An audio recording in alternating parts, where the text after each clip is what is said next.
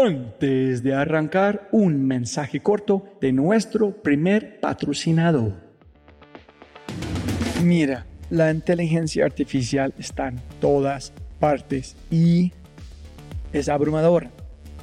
Con tantas promesas y tantas opciones es difícil escuchar la señal entre tanto ruido.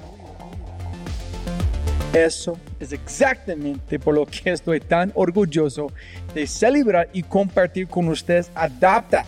Adapta.ai. Escucha lo fácil y poderoso que es usar Adapta.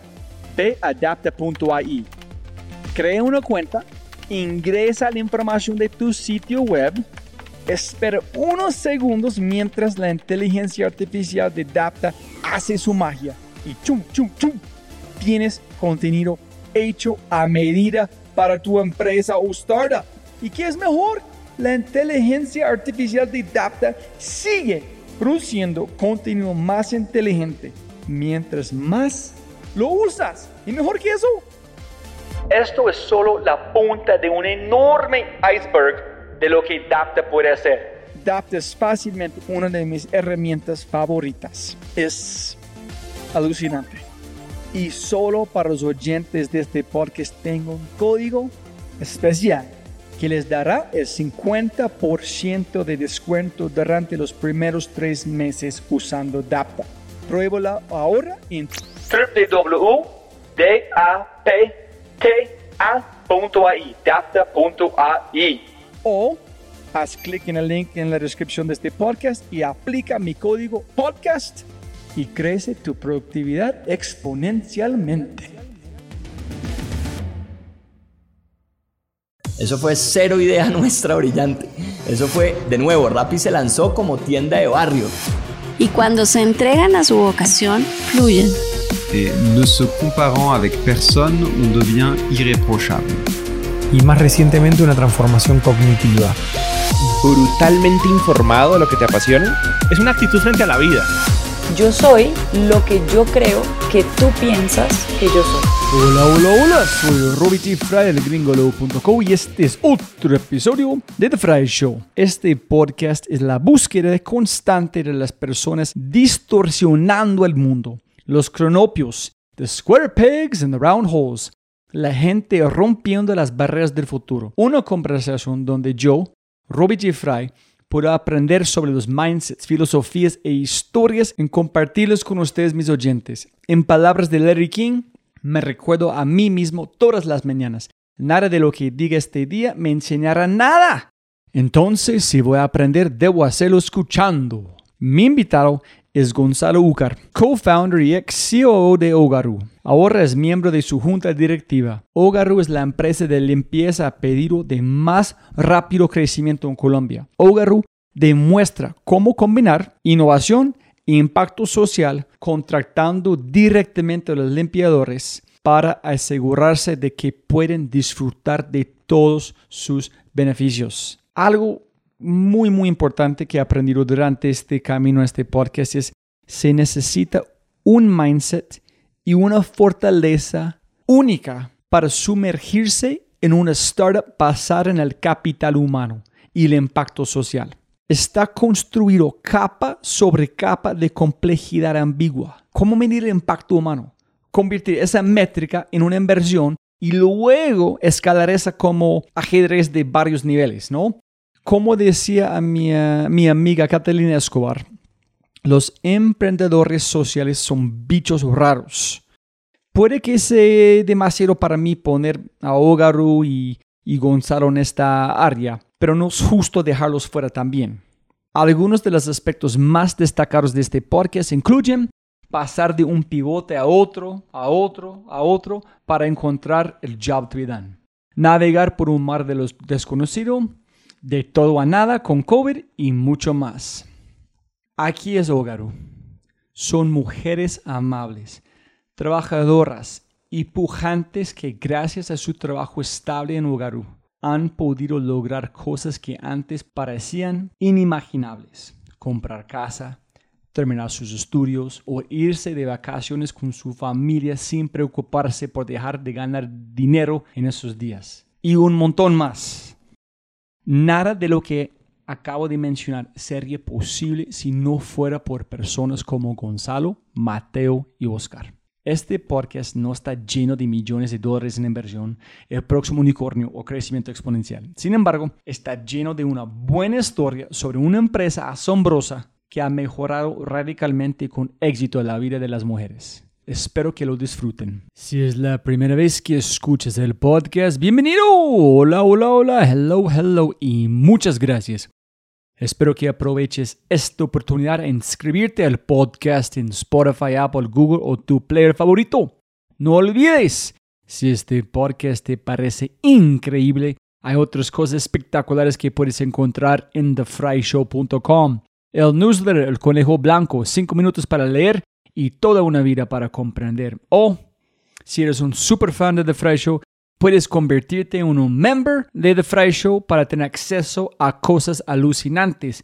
Y obviamente, si quieres acceder a los libros, podcasts, personas y lo demás que mencionamos en el episodio, puedes encontrar todo en thefryshow.com. Muchas gracias. Este episodio es patrocinado por Quinto, Mindsets para Empresas las mentes de los visionarios de LATAM directamente en tu WhatsApp. Cambia tu forma de pensar y cambia tu empresa. Ve la página quinto.ai, K-I-N-N-T-O.ai, otra vez, K-I-N-N-T-O.ai para agendar tu demo para tu empresa. Gracias. Con este dicho arrancamos con el show, episodio 161, un salto al mar social de una startup con el co-founder de Ugaru, el increíble Gonzalo Ucar.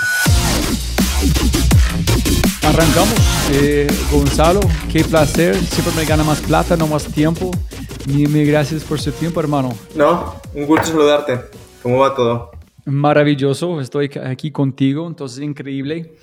La primera pregunta que quiero eh, preguntarte, hermano, es, aparte de relación genética, ¿quién tuvo el impacto más importante o fuerte en tu vida y por qué? Pregunta interesante y complicada. Lo primero yo creo que sería, dentro de mi, familia hay eh, pues, pequeños empresarios y ha habido pequeños empresarios y en torno a la familia ha habido eh, pequeños empresarios. Entonces yo creo que siempre me marcaron esas personas que, pues que ponían en riesgo sus, eh, sus ahorros, que ponían en riesgo eh, su estabilidad, afrontar problemas diferentes en el día a día, tener un trabajo más retador y poder cambiar la forma en la que diferentes tipos de personas podían vivir, ¿no? Que les preocupaba dar empleo a, otra gente, que les preocupaba innovar y traer nuevas eh, soluciones o productos y que ante todo siempre pues persistían y persistían y persistían.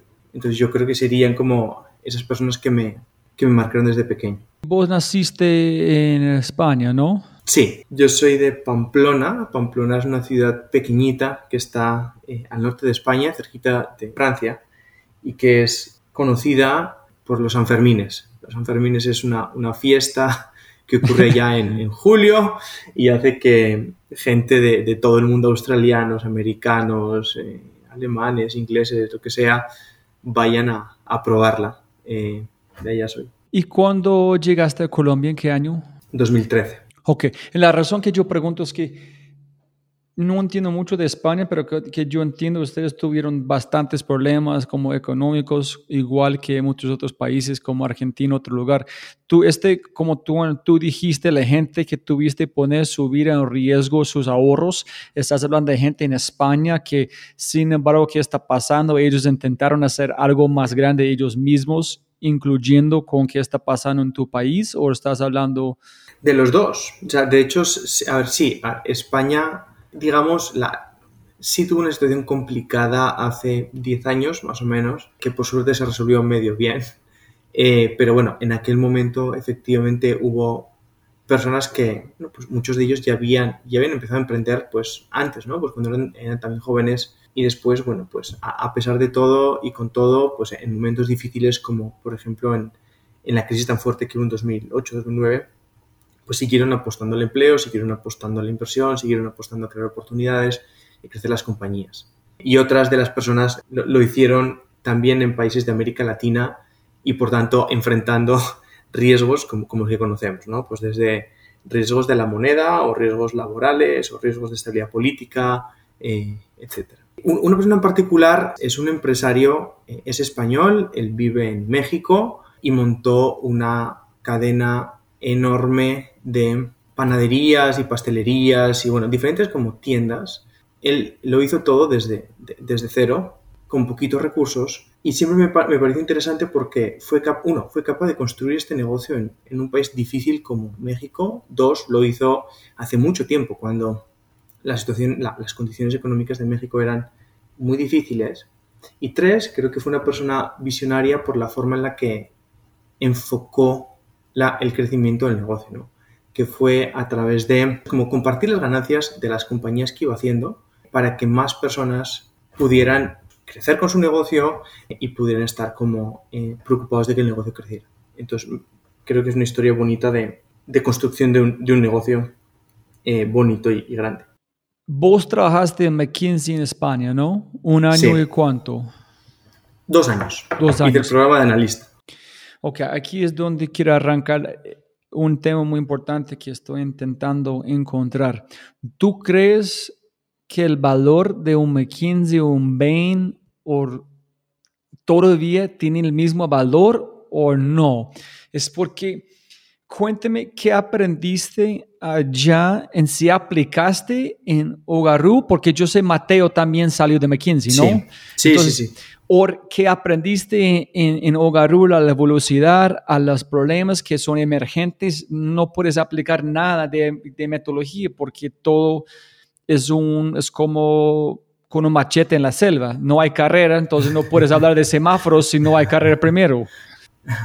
A ver, yo entonces, yo sí creo, para mí McKinsey fue un lugar donde yo tuve la suerte de aprender muchísimo. Creo que es una gran formación en herramientas de trabajo que son universales y que tú puedes aplicar en cualquier cosa hagas. Por, por ejemplo, ejemplo por ejemplo, hay un tema de estructuración de problemas, ¿no? de problem solving.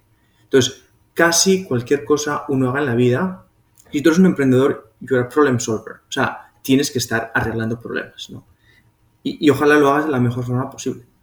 Porque si no es posible, porque al final el problem solving es la base de la toma de decisiones. ¿no? Entonces, si el problem solving está, está flawed, eh, es posible que la toma de decisiones esté flawed.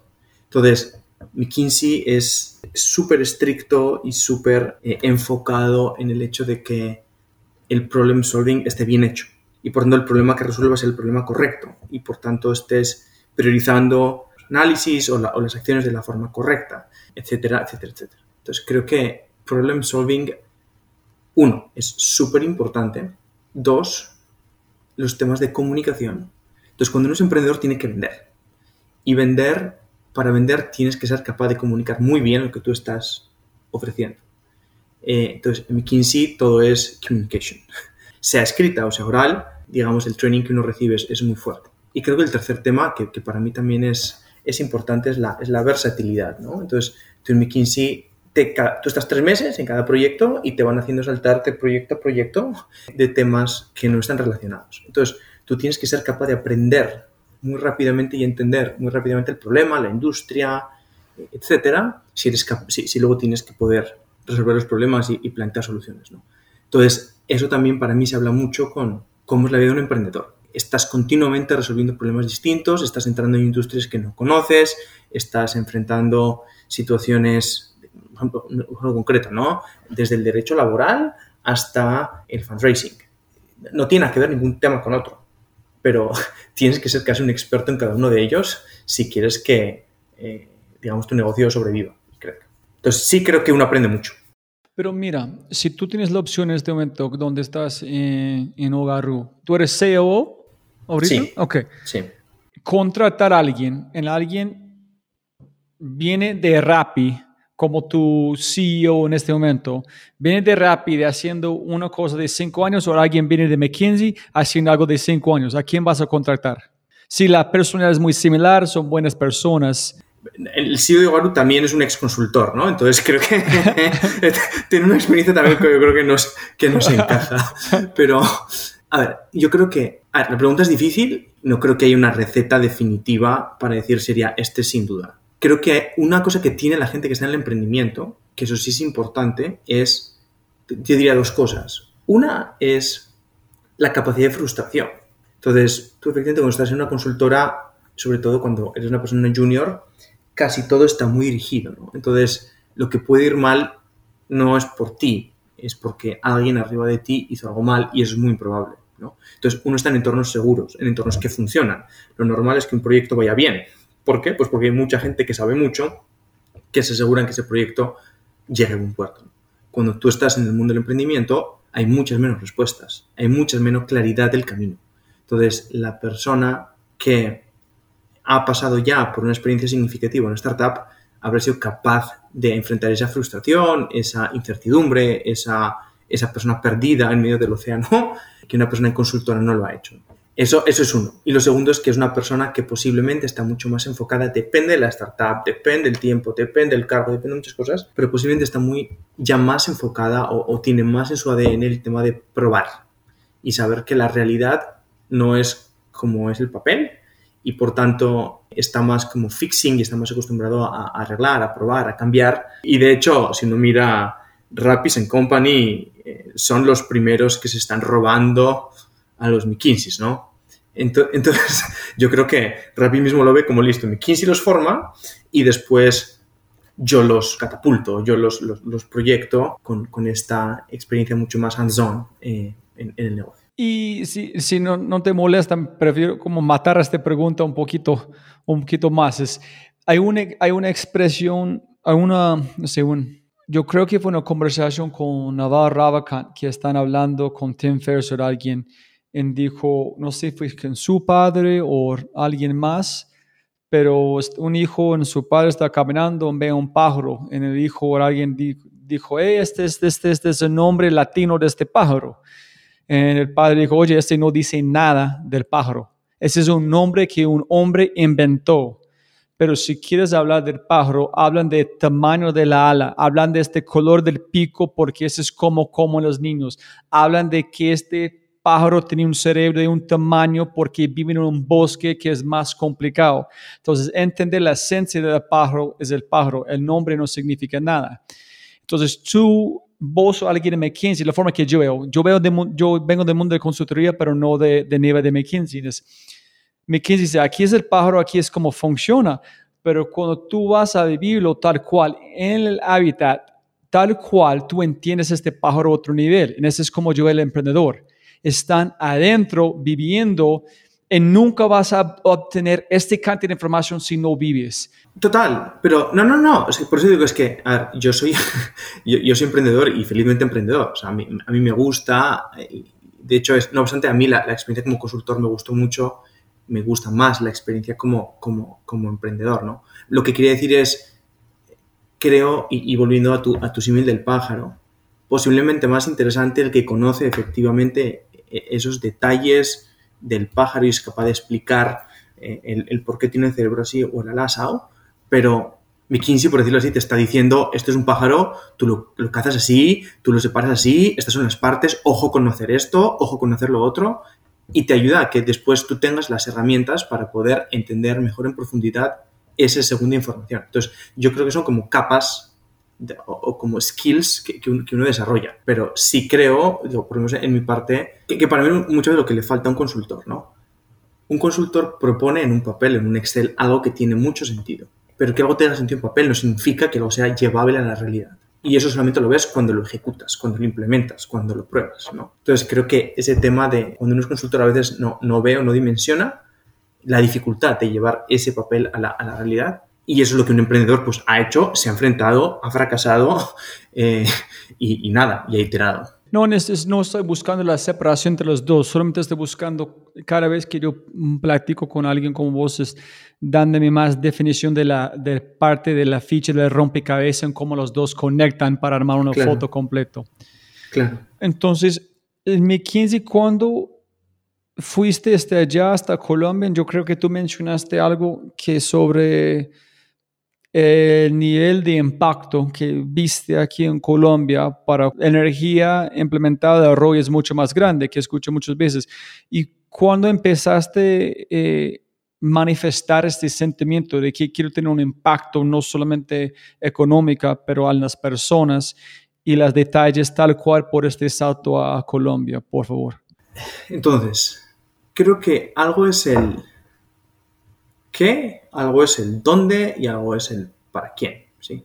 Entonces, por una parte, yo siempre había tenido una venita eh, emprendedora. Eh, o sea, cuando digo emprendedora es el hecho de poder construir con mis propias manos algo y, darle vida y, crecerlo. Eh, algo era el dónde. Entonces ahí es donde para mí los países, digamos, no desarrollados, una persona como yo que es muy sensible al impacto, es decir, que le gusta, que necesita, que se alimenta de ver el impacto, de ver el cambio, de ver la transformación, pues si uno piensa en, un país que está en desarrollo, uno podría decir, bueno, pues e, efectivamente está un paso más atrás y por tanto, puesto que, digamos, uno pone la vara donde está un país desarrollado y pone el país en desarrollo más abajo, pues el hueco es más grande y potencialmente el, el salto, el impacto va a ser, va a ser más grande, ¿no? Y lo tercero era la parte social, que es la parte de las personas. Yo creo que esto es algo que viene más atrás en mí, entonces, bueno, pues yo tuve una formación humanista en el colegio y en la universidad que a mí me marcó mucho, siempre muy centrada en la persona, en, el servicio a la persona, en cómo mejorar la vida de las personas, pero era algo que, digamos, en Europa, cuando uno vive en Europa, en unas circunstancias, lo ves de una forma. Cuando yo vengo a Colombia, yo vine a Colombia, en primer lugar, principalmente por, una experiencia de vida y por la experiencia del impacto, yo ahí sí recuerdo un, un momento donde me di cuenta que algo a mí no me encajaba, por lo menos a mí a nivel personal, sin juzgar las, las circunstancias o, a las personas. ¿no? Yo una vez estaba, sí, llevaba una semana, dos semanas en Colombia y habíamos alquilado nuestra primera oficina. Y entonces la empleada que en aquel momento estaba, estaba en la casa, pues le dijimos, oye, acompáñanos que tenemos que limpiar la oficina. Entonces yo iba andando con ella por la calle y ella venía tres pasos detrás de mí. Y yo le dije, no, pero se llamaba Mary, Mary, vamos juntos, ¿cómo, ¿qué onda? Me dice, ay no, don Gonzalo, qué pena con usted, es que igual a usted le da pena que nos vean juntos por la calle. Yo dije, uy, ¿qué está pasando aquí? O sea, eh, eh, eh, me enfrenté a una situación que yo nunca había visto de, en este caso, cómo una empleada se sentía o cómo ella sentía que yo podía sentirme por ir con ella por la calle. Eso reflejaba la forma en la que ella vivía y la forma en la que ella veía la realidad. Cuando uno empieza, eso fue digamos, un, un, momento que yo siempre, que siempre recordaré, cuando nosotros empezamos bueno, los, los, los diferentes negocios y llegamos al, al, primer negocio de Garú y uno tiene la oportunidad, los primeros que entrevistamos éramos nosotros, ¿no? Entonces uno entrevistaba a las personas para entender si efectivamente pues, nosotros podíamos contratarlas o no y uno conoce historias dificilísimas que uno nunca se hubiese imaginado, de mujeres, madres, cabezas de familia, sin ningún soporte por parte de los, papás de los niños, con cuatro niños, responsable ella, que tiene que trabajar 10 horas al día o 12 horas al día y tiene que transportarse por cuatro horas al día. Y por tanto, ¿cuándo ve a los niños? ¿Y quién cuida a esos niños? ¿Y quién acompaña a esos niños? ¿Y quién está pendiente que estén bien? Etcétera. Pues, digamos, todo fue como, como añadiéndose, ¿no? Y decir, bueno, pues hay una forma distinta en que ellas vivan, o hay una forma distinta en, en emplearlas, en dignificarlas, en que ellas estén orgullosas de lo que son y no, y no vayan con la cabeza gacha y que no vayan tres pasos por detrás y que ellas puedan entender que ella, como cualquier persona, tiene unos hijos y tiene que cuidar de ellos y que, que, para eso tiene que haber unas condiciones de trabajo que permita que ellas puedan cuidarlos, ¿no? Condiciones económicas, condiciones de horarios, etc. Entonces, digamos, todo esto es como que se combinó para lo que hoy en día es Ogaru. Pero cuéntame, tú en, en, en McKinsey cuando tomaste la decisión de irte a Colombia, Mateo presentó la idea. Dame como las detallitas por este salto. A ver, eso fue, entonces, el programa en que estaba de McKinsey eran dos años. Y después de esos años, dos años, lo normal era irse a estudiar un MBA a Estados Unidos. Y en aquel momento sentía que quería una experiencia más real. Dije, yo no quiero irme, a estudiar, me puedo tomar un par de años y ya estudiaré eh, en este momento lo que quiero es vivir más experiencias, vivir el mundo real, ¿no? Ver si esto que he aprendido en consultoría, esto que he hecho en consultoría, en el mundo real, efectivamente como que sirve, ¿no? Entonces, al final de, mi, de, mi, de, este proyecto de dos años y antes del MBA es que yo empiezo a buscar cosas por hacer. yo ya conocía a Mateo, de hecho en McKinsey, de un proyecto donde habíamos coincidido en República Dominicana, estando ya en contacto con él, habiendo hablado con él, de nuevo vuelvo a entrar en contacto con él. Y entonces él me dice, mira, Gonzalo, yo también estoy ya, ya estoy por fuera de McKinsey, estoy pensando en lanzar una compañía. La primera compañía que nosotros lanzamos no era Ogaru, lo que se estaba imaginando era atacar el mundo de la, de la informalidad, del trabajo informal en, Colombia. Me dice, mira, esto es lo que me estoy imaginando, atacar ese problema, ¿te apetece unirte? No. Entonces, bueno, vi que había una oportunidad interesante de hacer este proyecto y es que yo decidí irme a Colombia de una vez. Pero espera, ¿por qué?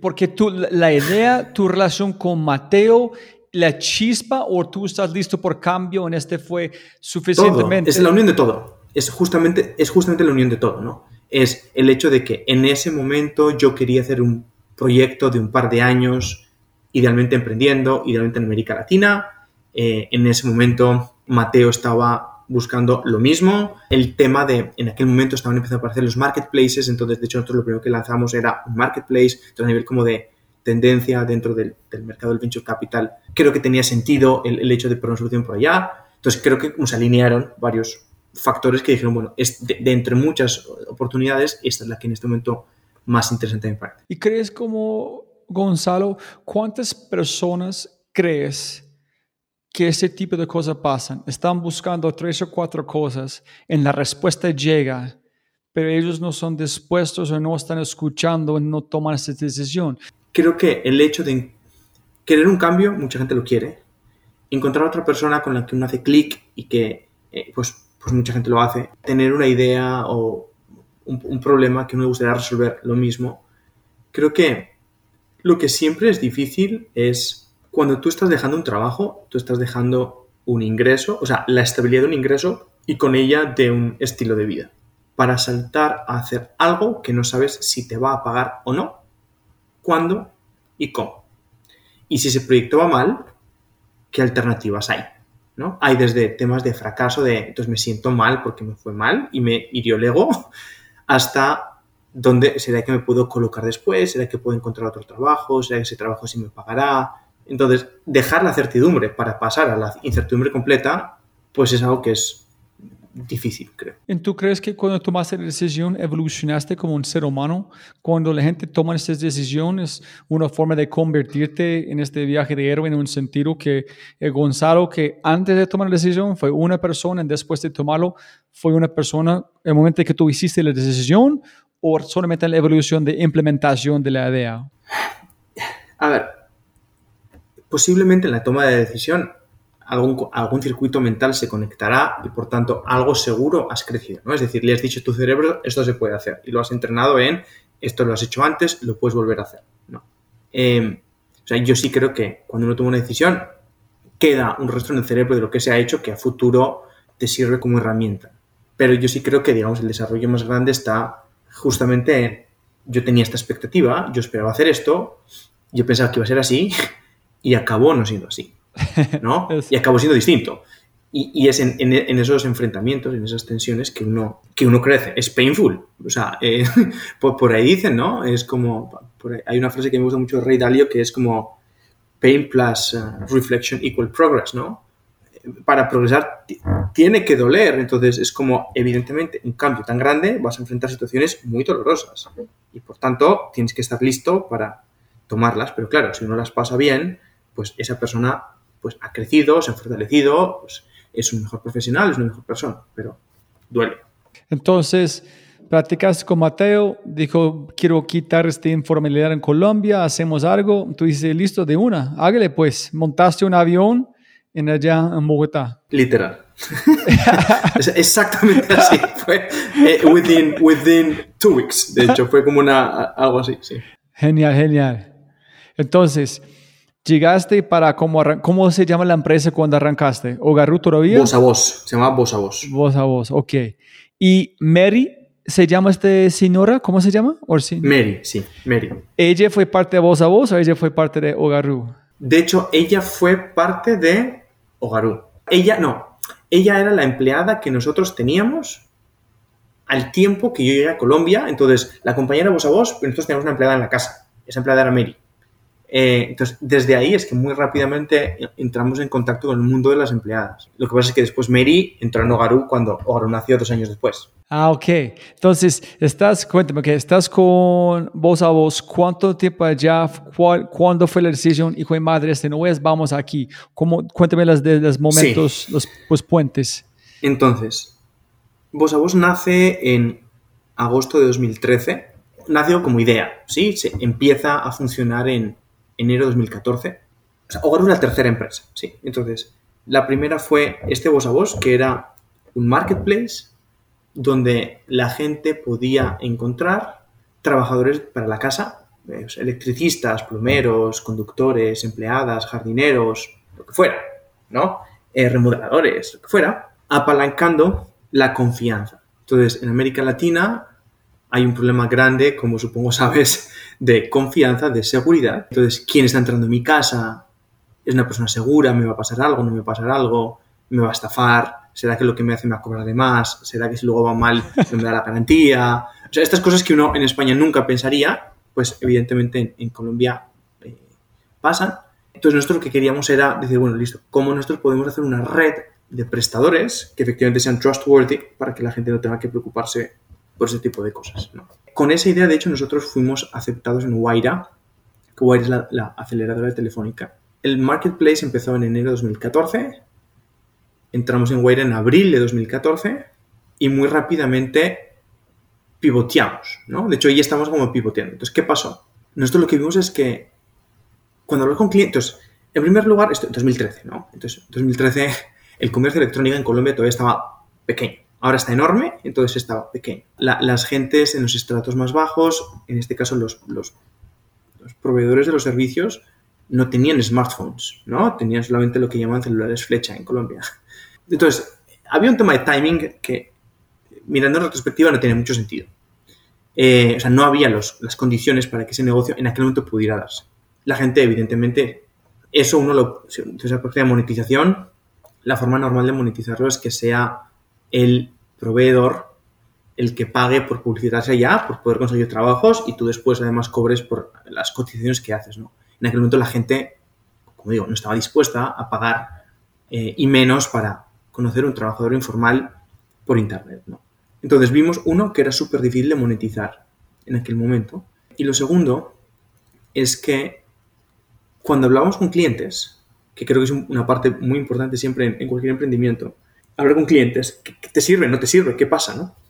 los clientes te decían, fantástica la plataforma, la verdad, qué, útil, pero primero, los, los, números decían que el 90% de las búsquedas eran empleadas o niñeras, el 5% o el 7% eran enfermeras y el resto eran todo lo demás. Entonces, primera pregunta es, ¿por qué nos estamos enfocando en buscar providers de todos los servicios si donde el dolor que se ve están empleadas.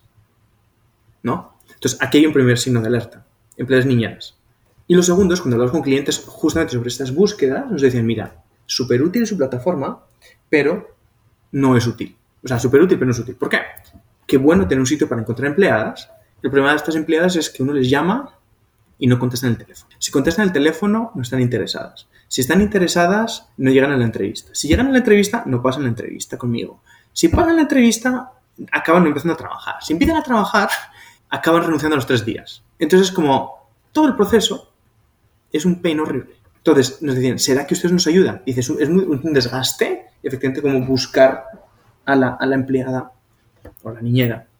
Encontrarla. O sea, al final es, el, job to be es, yo, quiero tener una persona limpiando en mi casa, ¿no? El proceso previo es, un, es una fricción que se genera, un problema que se genera, para conseguir este resultado que la gente quería, no es que la gente se divierta buscando empleadas. Entonces nosotros ahí lo que decimos, bueno, si no hay una oportunidad en el marketplace y la gente está buscando empleadas y el problema es que el proceso es painful, ¿por qué nosotros no entramos a ayudar a los clientes en la búsqueda de esas personas?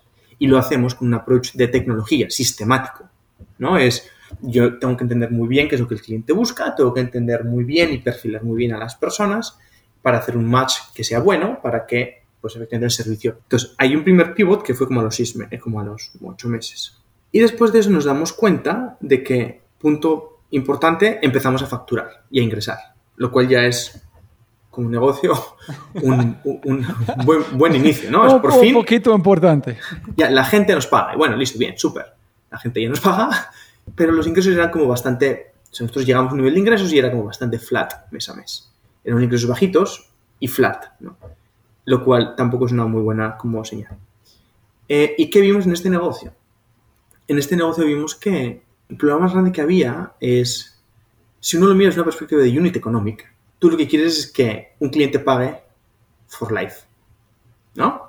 Eh, for life, lo que sea. Puede ser, puede ser dos años, puede ser tres años, puede ser seis años, pueden ser 600 años, pero o lo que sea. Pero tiene que ser for life. Uno no busca empleadas for life. O sea, uno busca una empleada ahora y busca otra si se me va esta. Entonces, no que, pero el cliente lo último que quiere es perder a su empleada, porque saben que el proceso de búsqueda es muy, es muy desgastante. Entonces, lo que aparece es que si al cliente le, le va bien y tú le haces un match bueno, ese cliente te paga una única vez. Lo cual es lo contrario de un buen unit economic. Y si al cliente le va mal, no vuelve y va a hablar mal de ti. Por tanto, es un proceso difícil de escalar. O sea, eso es un negocio de volúmenes, ¿no? De a cada cliente le cobro X pesos o X dólares y necesito decenas de miles de clientes cada mes para que desde una perspectiva de negocio eso tenga sentido.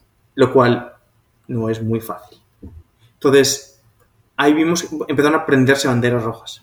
Y en ese momento, cuando tú estás en el mundo del venture capital o en el mundo de las startups, tú lo que estás buscando son negocios que crezcan rápido. Posiblemente en el lado aquel de- del headhunter había un negocio, solamente que es un- no era un negocio que nosotros consideramos suficientemente atractivo, suficientemente atractivo para seguir.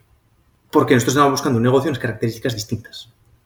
Entonces, en ese momento pasaron dos cosas que se unieron, que fue, por una parte, de nuevo, hablando con clientes, los clientes lo que nos decían eran dos cosas. Una eran, queremos empleadas por días y buscarlas es un problema. Y la segunda es, ¿será que ustedes nos hacen cargo de toda la parte de la seguridad social de las empleadas? Que era un tema que había pasado una ley en Colombia que obligaba a pagar la seguridad social y todas las prestaciones sociales a las, a las empleadas. Entonces, en aquel momento nosotros dijimos, ok, interesante, los clientes están pidiendo esto, entonces un cliente pide, uno tiene que pensar, oye, ¿será que tiene sentido que yo lo haga? Y por otra parte, estaba viendo una, una, una tendencia muy fuerte en Estados Unidos de compañías que estaban uberizando la limpieza, ¿no? Entonces apareció una que se llamaba Homejoy, que pasó por Y Combinator, apareció una que se llamaba Handy, el, el grupo de Rocket Internet, que son unos emprendedores alemanes que básicamente lo que hacen es copycat de, startups importantes, se metieron en este mismo segmento dijimos, espera, está habiendo un movimiento internacional hacia la búsqueda de empleadas por medio de aplicaciones, empleadas on demand, los clientes nos están diciendo que por qué no ayudamos con esto, será que podemos efectivamente en Colombia lanzar un servicio de, estas, de, de esa naturaleza. ¿no? Y así es como nació Garo. Desde una perspectiva de ingresos es muy interesante respecto a lo que te decía antes. La compañía 1 facturó 0 por 6 meses, la compañía 2 facturó flat X plata por 6 meses y Ogaru el primer mes facturó más que el último mes de la segunda empresa. Y el segundo mes de Ogaru triplicó ingresos. El cuarto mes, entonces, de repente uno empieza a ver esas fuerzas de mercado jalando de... O sea, cuando tú le pegas a un problema, el negocio empieza a jalar, ¿no? Y entonces cambias por completo el tipo de trabajo, el tipo de problemas, lo que te toca hacer. Espectacular. Entonces, ¿cuántos años sin nada? El pivot flat y cuan- como seis meses hasta Ugaru como la versión tal cual. ¿Cuánto tiempo? Cero, cero plata. Seis meses o así. Voz a voz fue seis meses. Por allá, sí. O sea, es decir, al final, Oga- Ogaru nace en febrero de 2015, Voz a Voz 1 nace en enero de 2014, entonces hubo como un año y dos meses ahí donde estuvimos entre el pivot 1 y el pivot 2. Ok. Eh, entonces fueron como seis meses, seis meses, algo así. Entonces, cuando ingresaste o in- ingresaron a Wire, fue con idea, no con algo funcionando. Era con el marketplace, o sea, era... eh, nosotros ya teníamos un producto, teníamos usuarios, teníamos... Había, o sea, había, había transacciones desde una perspectiva de gente buscando y contactando personas. No había, todavía no era una, no era una compañía que estábamos monetizando. Cuando ustedes arrancaron con voz a voz, ustedes esos dos chicos de McKinsey hicieron un business plan, hiciste todo, notaron post-its, cómo, cómo fue su proceso de, ok, esa es la idea, tenemos que hacer algo.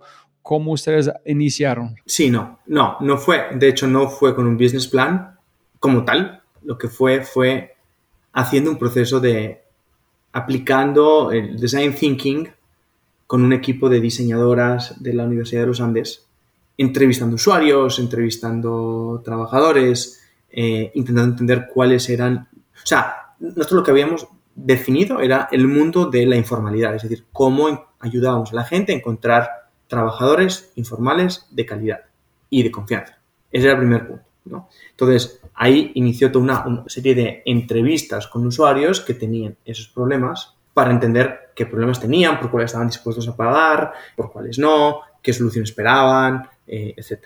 Entonces, así es como, digamos, de hecho hubo como tres, hubo tres, un shortlist de, tres ideas. Un tema era, de, de hecho es chistoso, ¿no? Porque uno era cómo encontrar cuidadoras, otro era cómo buscar empleadas y, niñeras, y la tercera era el, el marketplace. Pues es como, fue luego es como, era como la, la, vuelta a explorar los diferentes temas que habían. Envolviste a la eh, opción 2. Sí, sí, es como... Entonces, ¿cuándo tomas la decisión de pensar en las unit economics? Decir, listo, ok, esto está funcionando, pero no podemos escalar esto. Es un negocio mire, ¿en dónde, cómo explico? Hay un chico en este podcast, Alejandro Casas, que tiene empresas Symmetric. En ellos fueron a YC, no reciben ningún dólar de inversión.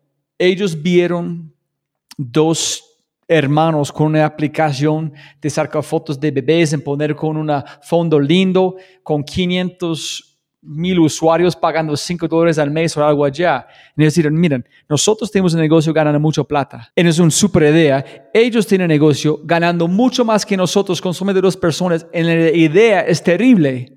En ese es donde ellos dijeron, tenemos que encontrar un buen negocio. Claro. A ver, en aquel momento, claro, esto era la época post-Facebook and Company, donde todavía había startups en Estados Unidos que por mucho tiempo no monetizaron y eso se entendía como algo que estaba bien. Entonces, por unos primeros meses pensamos que aquello podría funcionar y después es que nos dimos cuenta de que la situación de América Latina no es la situación de Silicon Valley. Entonces, por lo menos en 2013, como es ahora, no, sé porque eh, no, estoy en esto, en el lanzamiento de, un, prototipo en este momento. En aquel momento el hecho de estar ingresando era condición sine qua non para que alguien te parara bolas. ¿no? Por, hablando, hablando en colombiano. Eh, y lo segundo, que efectivamente es como ¿Por qué? Pues porque si tú tienes una caja y la caja se está consumiendo, necesitas financiación. Y, pero para que te den financiación, tienes que demostrar unos tipos de números, ¿no? Los ingresos estaban estaban súper estables. Entonces, aquella no era la... El economic, digamos, del... Si uno mira desde una perspectiva de lifetime value versus CAC, el, el economic era positivo, o sea, porque efectivamente el cliente me daba más plata lo que me costaba traerlo y, y operarlo. Sencillamente, no había forma de generar el volumen suficiente que contrarrestara la falta de recurrencia natural del servicio, ¿no? Entonces ahí es donde empezaron a levantarse como, espera, esto no es tan chévere, y ahí sí, en, digamos, en, en Ogaru, claro, Ogaru tiene una, característica muy distinta, ¿no? Que en Ogaru nosotros desde el principio decidimos contratar a las personas. Por tanto, si el unit economic es siempre importante, si te estás creando obligaciones eh, laborales, financieras, contratando personas, ojalá tengas claro los unit economics, ¿no? Porque si no, pues nada, estás dead in the water. Entonces, bueno, ahí sí ya fue un ejercicio muy, muy juicioso. ¿Y, ¿Y cómo fue la evolución, Gonzalo, de, la, de este chispa de Mary, de cuidar a esta persona, respetar, de dar dignidad? Como, porque como la forma que yo veo, si yo soy Mary, yo quiero una casa con una familia que van a pagarme constante, no quiero ir de casa a casa, claro. buceta, buceta, como la forma de Augaru. Yo quiero un empleador donde pueda dar una relación, sentirme parte de la familia, en tener este como ingreso. A ver, está claro que Ugaru, o sea, nosotros no somos una fundación, es decir, nosotros no, no, nacemos para hacer un, cambio social sin que haya por debajo una plata que lo sustente, ¿no? Nosotros estamos intentando dar un servicio que la gente demanda y hacerlo en las condiciones que nosotros consideramos que son justas. Entonces, el mercado que nosotros estamos atacando el, merc- el mercado on demand, no era el mercado full time.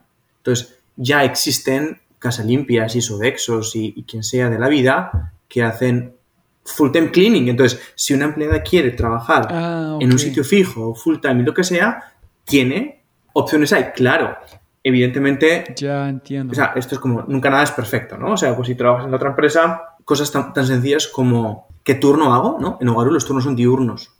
Entonces se trabaja de 8 a 4 y media. En Casa Limpia te puede trabajar turno de, turno de noche. ¿Por qué? Pues porque hay que liberar un banco por la noche o lo que sea, ¿no? Entonces, hay temas de horarios, hay temas de bonificaciones económicas, cuáles son los beneficios o las proyecciones de carrera dentro de Hogar 1 que donde uno efectivamente trabaja en que la experiencia de esas personas, que por una parte, como tú muy bien dices, bueno, pues si tienes que ir a diferentes casas, hay un desgaste mayor que si trabajaras fija en casa limpia, por otra parte, puedas recibir unas condiciones de, de trabajo eh, que, te, que te interesen más o que te sirvan más. Y ahí es donde entra el, el- el juego. Sí, en como si yo sé mi esposo es aquí el martes, yo puedo trabajar martes, usted tengo que ir al banco ese día, yo voy a trabajar en la tarde cuatro horas, entonces las mujeres pueden organizar su tiempo. Claro, la informalidad tiene una flexibilidad. La informalidad tiene dos ventajas en el corto plazo. Una es económica, donde, bueno, pues el día, evidentemente, yo gano más, ¿no? Por cada día que yo trabajo en la informalidad gano más plata. Pero no, no tengo pensión, es decir, cuando cumpla los 65, ¿de qué voy a vivir? ¿No? No, hay pensión. Si yo me enfermo siendo una empleada informal, yo no recibo ingresos, nadie me paga, ¿no? Mientras que si yo estoy eh, trabajando con una empresa, a mí me están pagando los días que yo estoy incapacitado.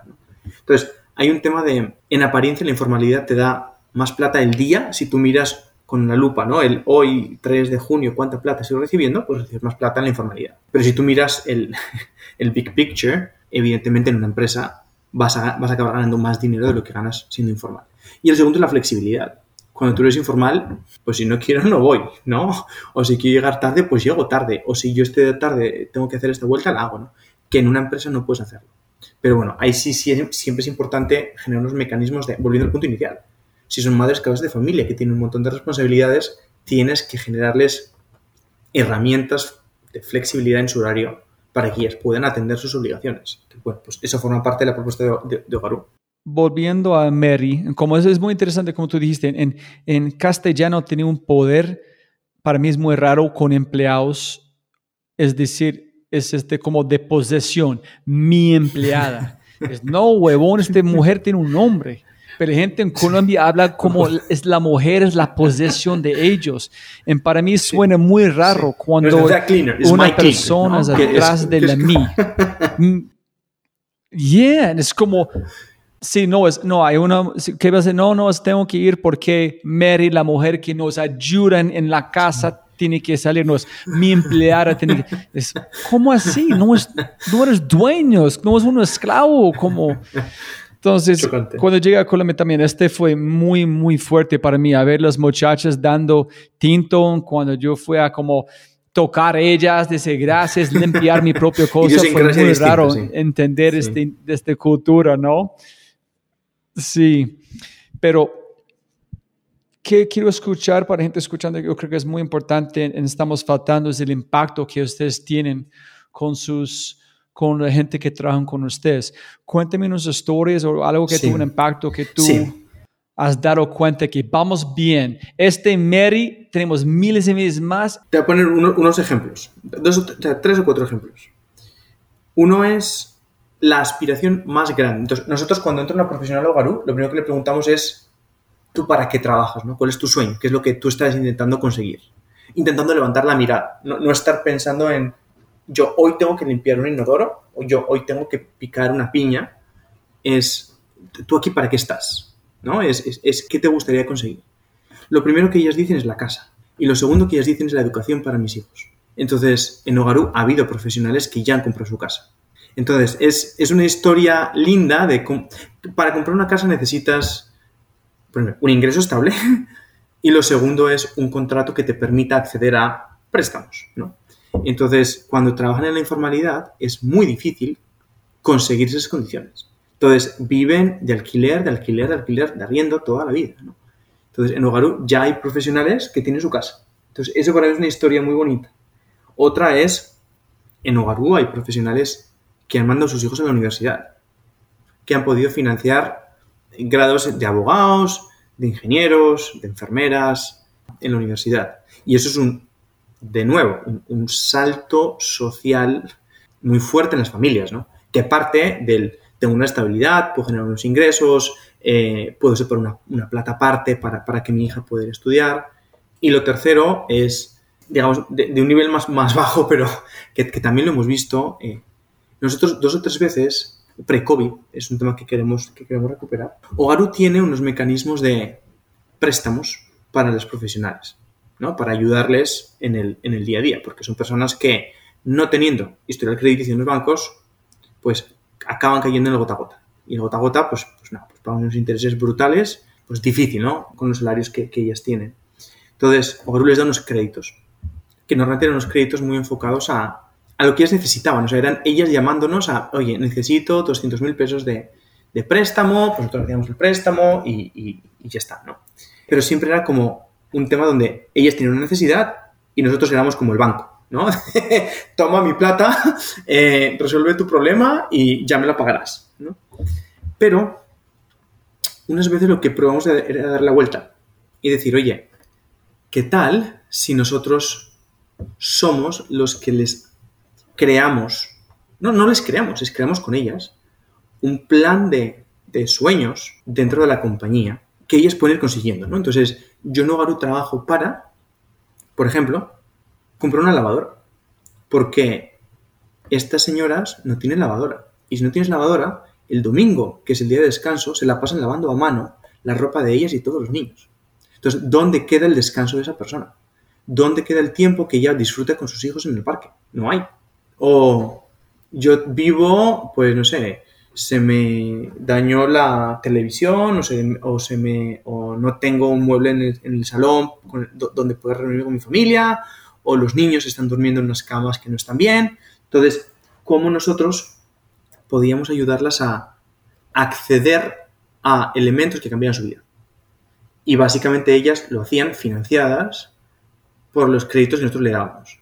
Entonces, aquello tuvo un impacto brutal. O sea, en un piloto que hicimos así como medio corriendo, pues de las 700 que había, 200 vinieron a comprar algo, ¿no? Y esas personas, cuando luego mirábamos temas de... O sea, una medición muy clara de, del impacto más allá de las caras de felicidad, ellas iban con los niños eh, a elegir lo que fuera, ¿no? Pues la, la lavadora o, la, o, el frigorífico o la televisión, lo que fuera.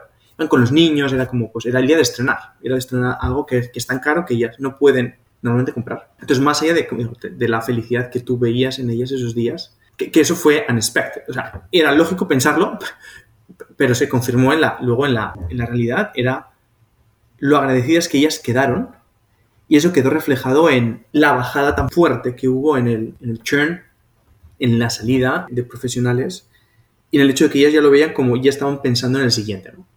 Entonces, como bueno, sí, el día es difícil, el trabajo de todos es difícil, hay veces que tengo clientes que son cansones, pero, ¿sabes qué? Quiero poner una televisión en la sala para que mis hijos puedan ver una película los fines de semana, ¿no? Y entonces, pues este día me, esfuerzo, no obstante, no tengo ganas, estoy cansada, estoy de mal humor, estoy lo que sea, porque tengo esa meta que quiero eh. Entonces creo que fueron como esos cambios de, de, transformación de las vidas de ellas que demuestran que el trabajo que estamos haciendo es un trabajo que efectivamente cambia, cambia vidas.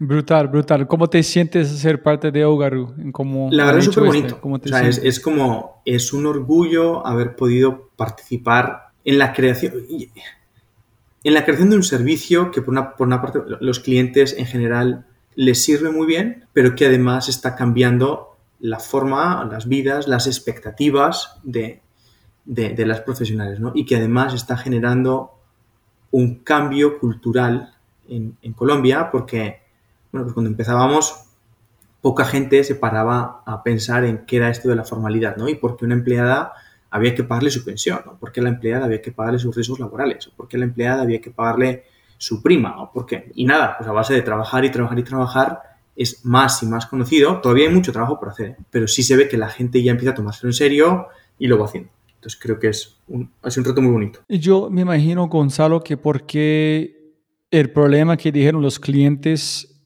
en este segundo pivot era la informalidad. Entonces es porque no hay razón a hacer gig economy con este, este servicio, porque los clientes no quieren informalidad, quieren alguien que tienes como pagando su pensión, que tiene un contrato, que no tengo que preocuparme para mandarme. Entonces, cuando ingresa en la casa, el gig economy no funciona tal cual como en los Estados Unidos, porque las reglas no. Siempre hay dos tipos de personas, bueno, hay muchos tipos de personas, ¿no? Pero respecto a este, respecto a este, a este, este punto en concreto, dos, Sí, sí. dos polos siempre.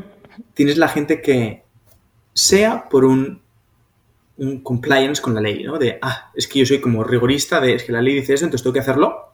O por una parte de justicia, de, si me pagan mi seguridad social, ¿en qué mundo yo la empleado en su pago? ¿No? O sea, es my cognitive dissonance, ¿no? Es como, ¿por qué? ¿Por, por qué lo haría? Entonces tienes este, este grupo de personas. Este grupo todavía es pequeño, ¿no? O sea, es pequeño me refiero. En Colombia se estima que el 90% de las empleadas son informales. Y las formales, no hay muchos números, pero intuyo que casi todas estarán en empresas, ¿no? O en familias que contratan empleadas internas o tiempos completos, que son como históricamente gente que sí ha pagado su, su seguridad social, ¿no? Pero entonces, la gente que tiene esa parte social son los que son. Y eso no puedes como motivarlo, o sea, es como lo tienes o no lo tienes. No, no, que pueda como agitarlo, ¿no? Y la gente que lo hace por compliance con la ley, todo depende mucho de cuál es el riesgo que al final del día yo percibo. O sea, lo hago porque yo cumplo las leyes porque hay que cumplirlas o las cumplo porque me da miedo la consecuencia de no hacerlo. Entonces, lo que sí hemos visto es que en Colombia todavía es muy baja la cantidad de demandas, o, sí, al final son demandas que tienen multas, que, que, son la consecuencia de no haber hecho las cosas bien. Todavía son pocas para lo que va a haber, para lo que se va a venir, que yo estimo que va a ser enorme en los próximos años. Entonces, mientras sea poco, eso hace que el riesgo percibido de los clientes sea bajo. Y si el riesgo de los clientes percibido es bajo, habrá mucha gente, que es lo que todavía es la mayoría de Colombia, acaban pagando la informalidad. ¿Por qué? Porque en Colombia a la empleada por días tú le pagas en Bogotá, depende de la ciudad. En Bogotá tú le pagas 50 mil pesos el día, en promedio. ¿sí? Ogarú, por el hecho de tener la seguridad social, las prestaciones sociales, los uniformes, los seguros, lo que sea, cuesta 98 mil pesos. Ojalá yo tuviese un margen enorme. El hecho es que no es enorme el margen.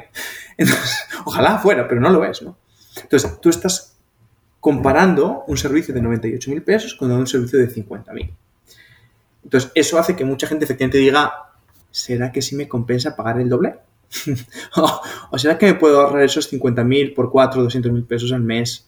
Entonces, sí hay gente que le gusta hacer las cosas bien, sí hay gente que aprecia que, por ejemplo, nosotros por medio de la aplicación, el cliente puede ver que la planilla de pagos está al día, que las entregas de dotaciones están al día, que las afiliaciones están al día, o sea, que todo está al día para que ellos digan, mira, yo aquí tengo la prueba de que todo está bien, entonces los clientes lo, agradecen, pero sí vemos que todavía hay mucha gente a la que, creyendo que están ahorrando, pues lo seguirán haciendo. Entonces, eso será siempre el, el, reto más grande que nosotros tendremos. Listo, hermano. Y la última pregunta aquí, ¿por qué, qué pasó en la pandemia con ustedes y, qué, y por qué usted en este tuvo una influencia en su decisión de Unit Economics?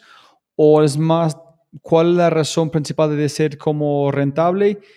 obviamente que es no perder plata, pero ¿por qué no ir a México? Eh, no sé si ya estás allá, o como Brasil y Chile. Entonces, a ver, el, el tema de la rentabilidad es pre-pandemia. Eh, nosotros fuimos ya rentables en 2019 como compañía. El tema más... Entonces, nosotros no descartamos, porque de hecho el mercado es, es enorme, la oportunidad es enorme y nosotros pues tener una tecnología muy robusta y unos procesos muy robustos que hacen que podríamos, podemos eh, atacar el problema en varios sitios. Es más un tema de, en nuestra perspectiva, bueno, dos cosas. Una es el apetito del venture capital en esta vertical, en esta geografía. El venture capital en este momento no está metiéndose en negocios, no está metiéndose heavily, ¿no? En negocios como este, porque son muy people intensive, porque ha habido malas experiencias en Estados Unidos con algunas compañías que han quebrado, etc, etc, etc. Entonces hace que el venture capital todavía sea reacio. Si es reacio, puedes conseguir menos fondos y pues conseguir menos fondos es más difícil, será siempre más difícil construir esa visión que uno tiene. ¿Y ustedes saben eso de golpear en puertas o recibir el feedback? ¿O es desde intuición o es desde analista? De, de, muchas conversaciones con muchos venture capital por mucho tiempo. Entonces, hay un tema donde... Entonces, lo primero es el mercado. Lo segundo es el modelo de negocio, ¿no? Entonces, para los venture capital todavía un modelo people intensive como nuestro lo ven como algo no escalable. Para mí, o sea, yo es algo que... A ver, yo no soy venture capitalist, entonces no, me, no, no quiero como ser... como opinar algo que no sé pero mi perspectiva es que el hecho de contratar o no contratar no hace un negocio escalable o no escalable. O sea, Uber o Rappi, para crecer, necesitan rapidenteros. O Uber necesita Uber drivers. No puedes vender el doble si no tienes el doble de drivers. Entonces, para mí, el hecho de, de, contratar personas no es un problema de escalabilidad. Es un problema de riesgo financiero. Porque si tienes personas, si tienes eh, mil personas o diez mil personas y te aparece a New Occupancy, pues te, te, te pega una mordida en, los, en, la utilidad muy fuerte. ¿sí? Creo que es más un problema de, rentabilidad, de cómo haces que una persona, que al final es, una obligación que tú tienes en la empresa, no te quede idle. Y esto nunca es un problema en Ogaru. O sea, Ogaru ha tenido históricamente menos del 1% de unsold. Entonces, nosotros somos muy buenos manejando los recursos para que no queden libres. Pero, bueno, desde la perspectiva del, del, del venture capital no acaban de entender el, el modelo. Y lo tercero eh, es, mientras mantengamos el modelo de contratación directa, los problemas que hay en Colombia de intentar irte por la informalidad teniendo, o sea, ir por la formalidad en verse en nuestro servicio serán siempre fuerzas grandes. Entonces, creo que todavía hay tiempo de que las sociedades vayan evolucionando un poquito para que vayan dándole más importancia y dándole más importancia la demanda esté más lista para un servicio así. ¿Y ustedes no han pensado, como yo sé, como para mí es obvio, pero a veces obvio no es obvio, es convertirte en un fintech por un momento con cantidad de mujeres, la cantidad de información, no sabes, sobre los ingresos, ya han hecho un credit check cuando estás contratando, no es el próximo, o agregar otro vertical sí. que es... Entonces, o sea, hay, hay varias, o sea, evidentemente hay varias... Eh, como vendrán varios cambios en el futuro de Ogaru para expandir sea la geografía, sea los tipos de servicios que damos. Eh, eso sí va a venir, pero digamos, paso a paso. En este momento todavía estamos como capeando el, el, COVID. A nosotros nos golpeó duro porque las oficinas cerraron. Entonces la gente se fue a teletrabajar, entonces ya no había oficinas que limpiar. ¿no?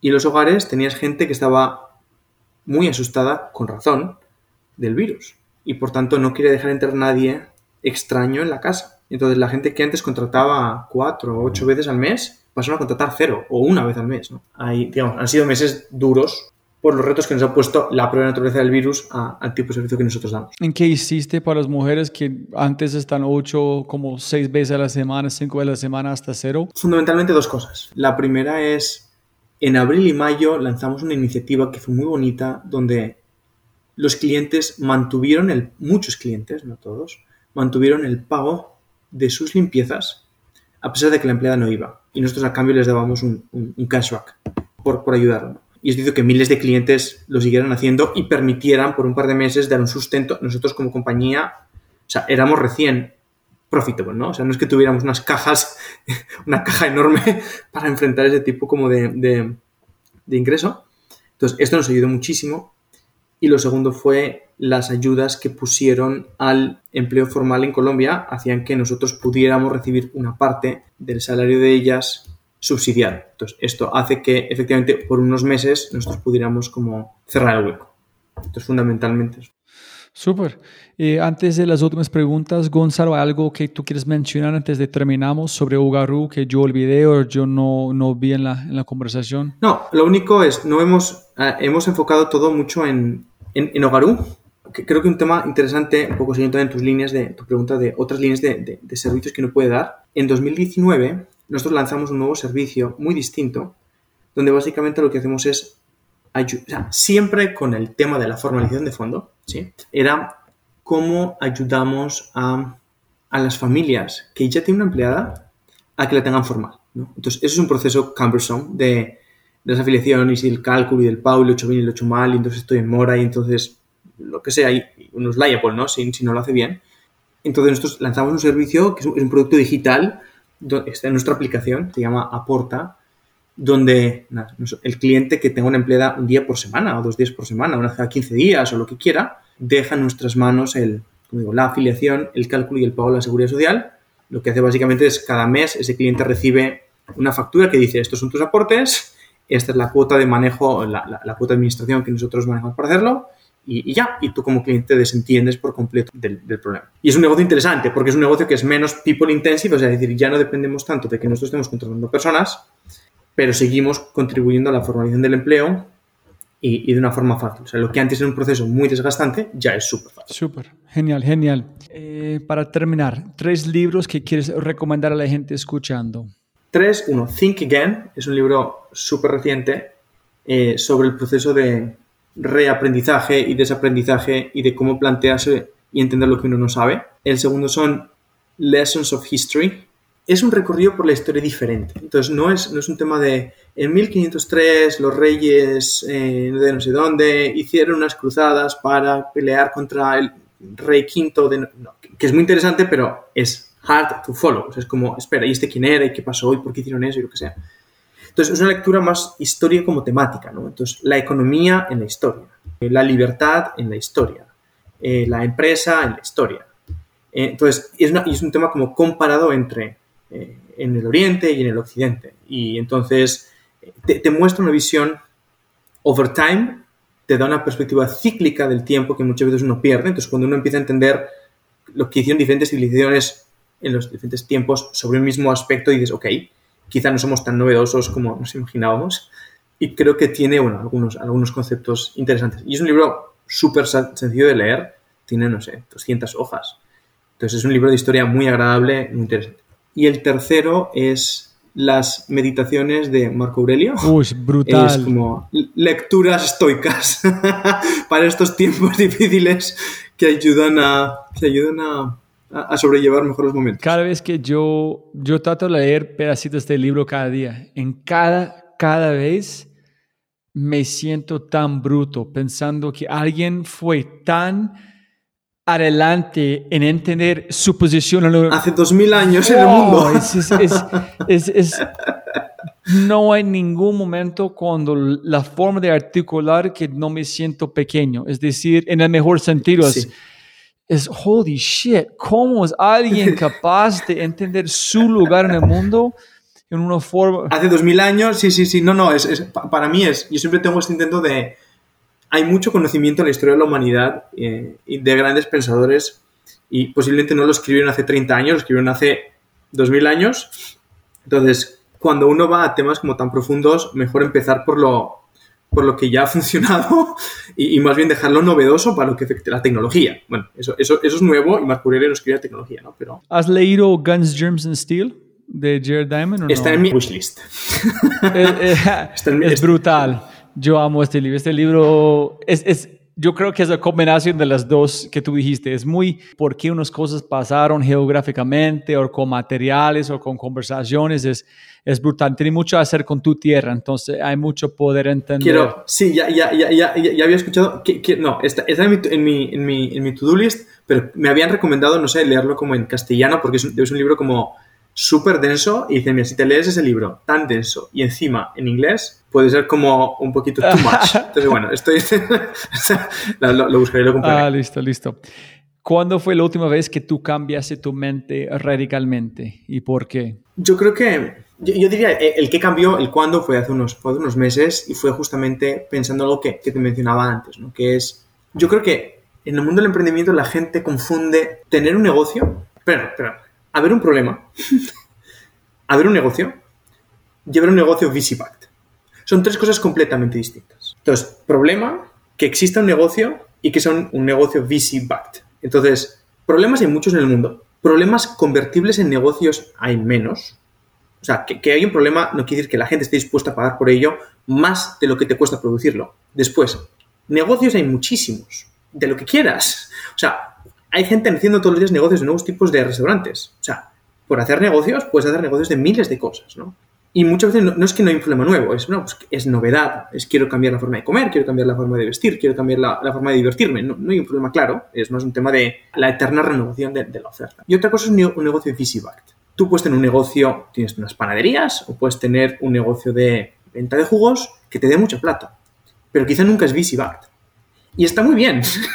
y no, nothing wrong with that. Pero si empiezas a mezclar los temas, vas a acabar mal, porque vas a acabar dando equity de tu compañía, no creciéndola como los VC quieren. Eso supone que vas a estar haciéndoles daño a los VCs, tú no vas a poder ganar utilidades de tu negocio porque los VCs te van a poner un, bloqueo. Entonces, no, mezcles. Es, si quieres hacer un negocio, negocios hay muchos, si quieres hacer un negocio, hazlo. Pero entiende muy bien si es un negocio lo que tú quieres hacer o es un VC-backed business. Y, elige muy bien el, el, camino por el que seguir. O sea, uno tiene muchas ideas, ¿no? Entonces a uno se le ocurren muchas cosas. Y entonces, ¿y por qué no hago esto? ¿Por qué no hago lo otro? ¿Por qué no hago lo otro? Y eso es una perspectiva mucho de problemas. Pero no estás pensando en si efectivamente la gente está dispuesta a pagar. Y volvemos a las compañías que tuvimos antes. En las tres compañías que hemos hecho había un problema y lo resolvíamos. Pero no todo el mundo está dispuesto a pagar. En la primera no pagaban nada, es decir, no era un negocio.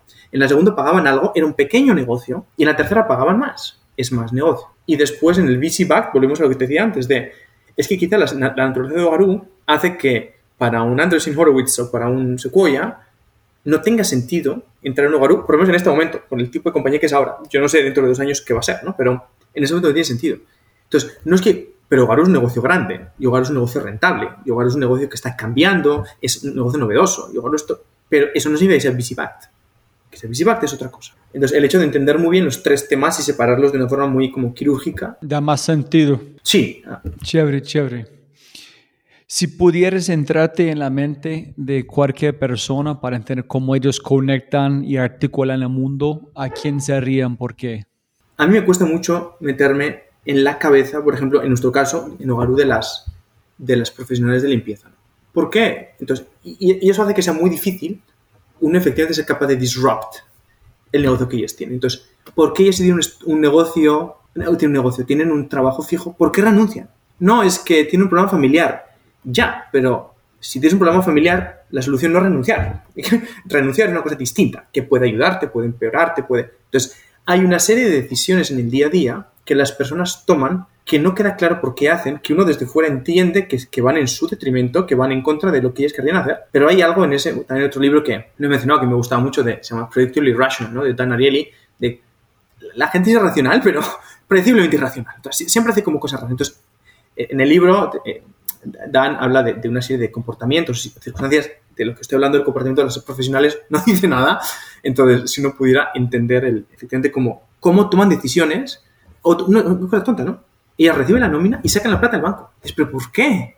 Es que los bancos me quitan plata. No, no te quitan plata. Sí, porque es que me dijeron. Y pero, entonces, son esas cosas de, si yo pudiera conseguir entender qué estás pensando, podría hacer que no sacaras la plata, que ahorraras una parte, que abrieras una cuenta de ahorros y entonces pudieras después hacer X, Y o Z, ¿no? O decir, hey, debes pasar menos tiempo con tu vecino que no sabe nada. ¿no? Es un... es, es literal. Por favor, no tomes financial advice de tu vecino y más, y más de aquí, ¿no? Pero sí, justo en riesgos de, yo, es, estás haciéndolo mal, lo estoy viendo que estás haciéndolo mal, intento razonar contigo, no entiendo cómo estás viendo o entendiendo las, las circunstancias, pero está claro que es, es una cosa widespread, ¿no? No es de una persona, no es de dos, y, y, hay algo que está pasando que, que, a uno le cuesta entender. Entonces, si no lo entiendes, no lo puedes cambiar. Esa es buena respuesta, me gusta, me gusta.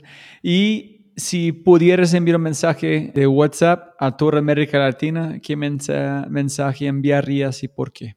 Para mí es, creo que emprender es un proceso muy bonito porque uno efectivamente tiene la ocasión de, bueno, desde probarse como, como emprendedor hasta cambiar, o sea, como probarla, como de lo que uno es capaz de hacer, lo que uno es capaz de construir, hasta crear un, producto, un servicio que a la gente le sirva y le cambie la vida. Entonces, ser emprendedor es algo que es muy bonito, que es, que es, que es retador y que creo que es una experiencia que mucha gente tendría que pasar por ella. Al mismo tiempo, ser emprendedor no es un cuento de rosas, como ya hemos hablado, ¿no? Entonces, hay muchos problemas y sufrimientos dentro del emprendimiento eh, que muchas veces parten de o no entender bien dónde te estás metiendo, porque no has hablado con suficientes emprendedores, porque no has trabajado en un emprendimiento antes, eh, porque te estás basando en leer los casos de éxito solamente y no los casos de fracaso, eh, etcétera. Puede ser por un tema de no tener los, los conocimientos básicos que yo escucho a mucha gente de eso. Mm, construyo este problema, pero después no entiendo si esto va a dar plata o no. Entonces, si no entiendes las, los fundamentos de un negocio, posiblemente va a ser más painful que agradable la, la, experiencia, porque vas a dejarte tus ahorros, te va a quedar una herida y no va ¿no? Entonces, emprender puede ser doloroso si no tiene en cuenta este tipo de, temas.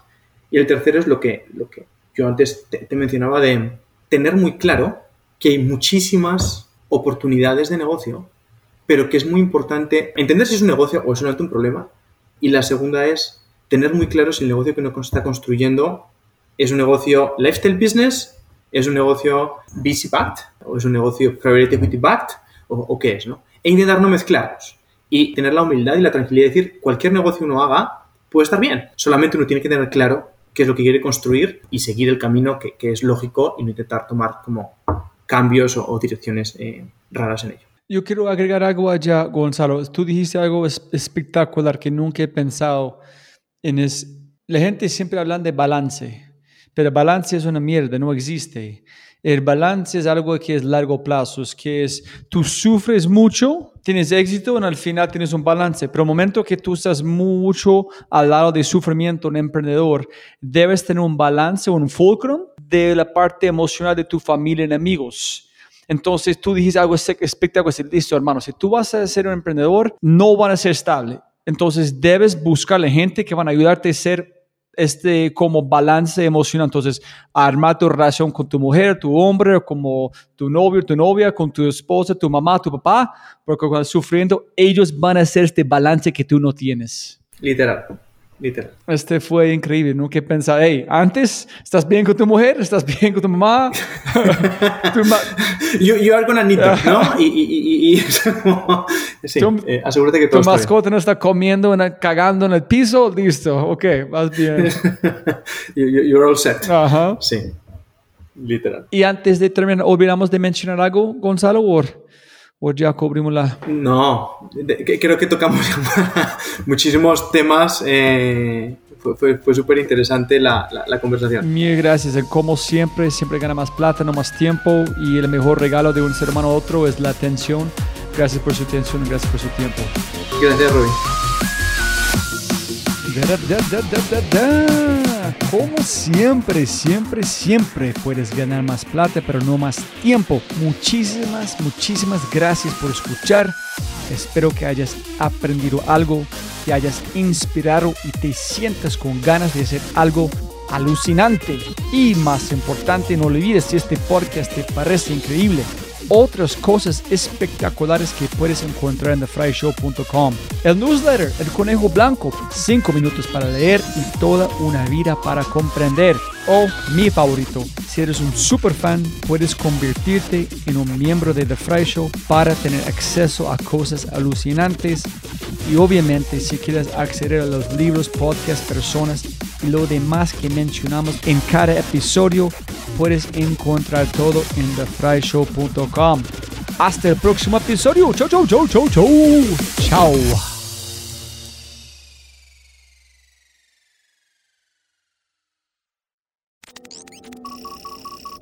Como siempre, siempre puedes ganar más plata, pero no más tiempo. Muchas gracias por escuchar.